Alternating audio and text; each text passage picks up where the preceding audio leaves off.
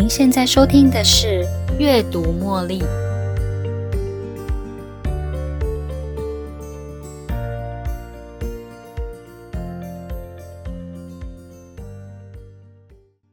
你如何看待你过去的那些经验呢？你是不是曾经检视出自己的现况，然后回顾你的过去呢？你曾经从自己的回忆中归纳出，我之所以会成为现在的我，那是因为我曾经拥有那一段过去吗？种什么因，结什么果，这是因果论的规则。因为有个原因，才会有后来的结果。因为曾经有一件事情的发生，所以导致现在的结果。落入因果论关系的思维的这些人，会将世界看得比较消极。我们都知道，过去我们无法改变，而现在所承受的结果，则是因为过去曾经发生的事件而衍生出来的。但是，我们无法扭转过去的那个事件，无法改变现在的处境。换句话说，即使我们现在承受了极大的痛苦，也只能愤恨不平的执着在控诉对方，或是控诉过去自己所犯下的错误。不论过去的那些事件是不是能由自己所掌控，有时候我们也只是背负连带责任而已。不论如何。现在的自己也只能承受过去事件衍生而来的后果。这样的因果论很容易被人们错误的应用。举凡在教养、生活、宗教的讨论上面，某些宗教呢会用因果论来解释一个人的生命现状。后为什么你到现在都没有结婚的对象啊？为什么没有人为你传宗接代呢？你怎么到现在这个年纪？还是一无所成呢？哦，为什么我的老公有外遇啊？好像每个人都是预言家一样，能够看清楚你的过去，然后预测你的未来。这也只是落入因果论的思维。但是这些是真的吗？因果论的不当使用，可以成为控制人们的手段之一哦。这也只是某些系统跟组织想要控制人们的手段而已哦。我曾经听过一个故事，一位伤心的男子呢，找了鸡童求神问卜：为什么我喜欢的人要离我而去啊？为什么我喜欢的人去跟我的情敌结婚呢？然后这个男子得到的答案是：哦，你喜欢的这个女生啊，前世。全身赤裸的死在海滩上，而你刚好经过，但是你心里害怕，不敢动她。结果呢，你跑去找人帮忙，来帮忙的那个男子啊，就是你今生的情敌。你的这个情敌呢，他的前世将你喜欢的这个女的全身裹上白布，然后为她挖土埋葬。这个就是他们两个人缘分的开始。这位鸡童又说啊。如果啊，你想要改变你的命运，跟这个女生有姻缘关系，你可以将这个符水带回去。今天洗澡的时候啊，你就将符水放到浴盆里。我也会在庙宇里点上光明灯，帮你改运哦。姻缘是天注定，不过如果你想要逆转跟这个女生的姻缘呢，也不是没有方法啦。我们会将每个月有大额捐款的信徒生辰八字放在神明的最前方。每天为这些信徒念经，你喜欢的这个女生啊，我相信很快就会回到你的身边。以上这个故事里的这个男子，就是落入因果论的思维。一旦我们相信前因后果，我们就会执着于过去的那个事件，即使现在的你无法回溯过去来改变那个你信以为真的真实故事。听到类似的讯息，大部分的人通常愿意花钱消灾，利用金钱来打发掉过去。说穿了，能用金钱来解决的事，总是比回到过去更为容易。当我们落入这样的想法里，就会心甘情愿的将自己的命运交给有心人士控制。你可能会说，那就不要李基同说的话就好啦。我们只是去问一问，不用付钱也可以呀。但是如果你一开始就不相信，你怎么会想要去找他呢？或许你一开始也不相信，只是带着半信半疑的心情来求神问卜。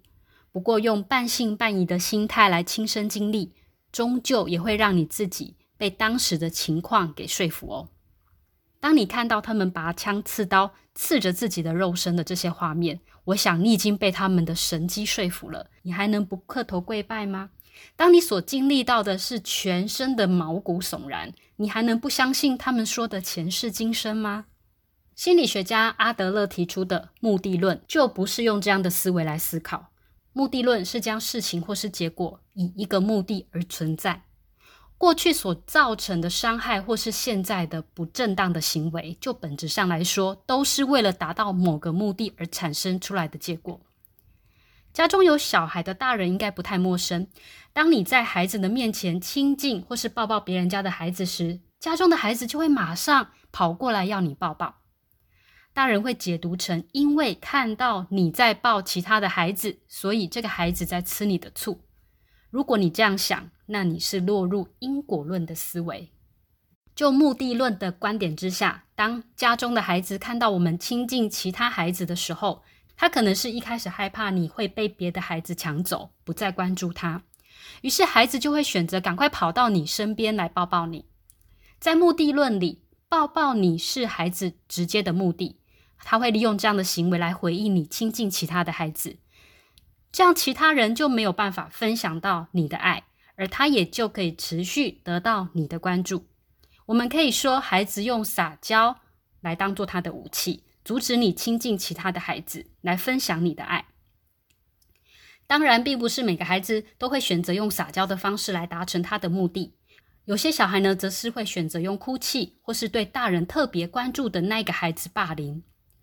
不论用什么样的方式，在目的论里。都成了为了阻止大人对其他孩子关注的借口。又例如，当一个女孩子在单亲妈妈的抚养下长大，在她的成长过程中，这个单亲妈妈会时不时的在孩子的面前数落自己亲生父亲的不是。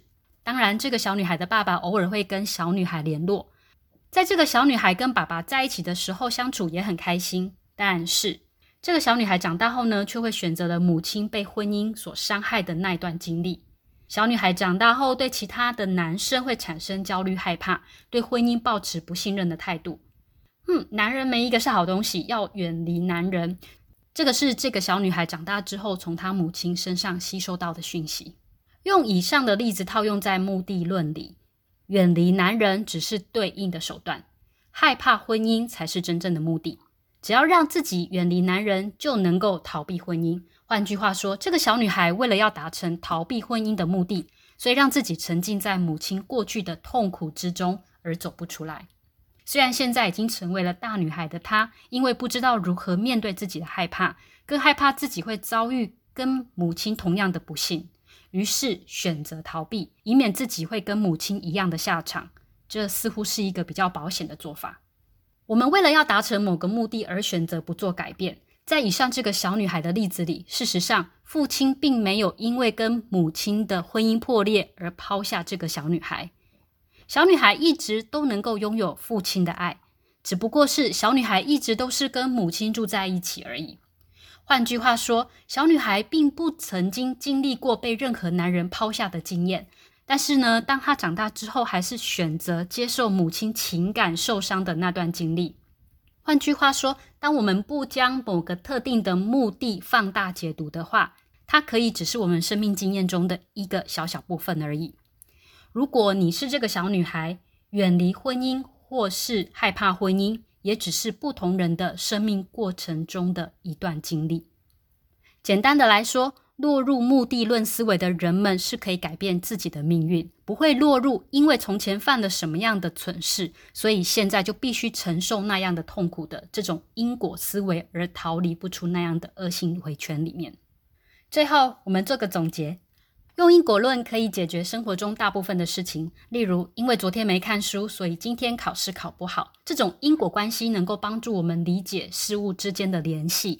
但是呢，如果用因果论来解释过去无法掌控的事情，导致今天的局面，过度的使用因果论来解释目前的生活状况，却没有实际上的帮助。相反的，用目的论的观点，能够帮助我们从死循环里面逃脱。我们可以从目的论的角度来理解自己的处境。这种方法能够帮助我们超越过去因果关系的束缚，面对现实，专注于自己的目标前进。所以，你如何看待自己过去的经历呢？你常用“因为过去怎么样，所以现在的我才会怎么样的因果论”来决定你是一个什么样的人吗？还是你会将过去的经验赋予它一个意义，然后从中学习呢？事实上，过去也只是你生命中的一小部分。现在，你该做的是好好活在现在，活在当下的这个时刻。喜欢今天的节目吗？邀请您在 Podcast 留下五星评论、订阅，并且分享这个频道给你的好朋友哦。如果你有其他的反馈或想法，也欢迎留言给我。你的这些反馈都将成为背后那一股支持着我坚持不懈、持续创作、提供更优质内容的动力。今天节目就到这边喽，我们下一期再见喽，拜拜。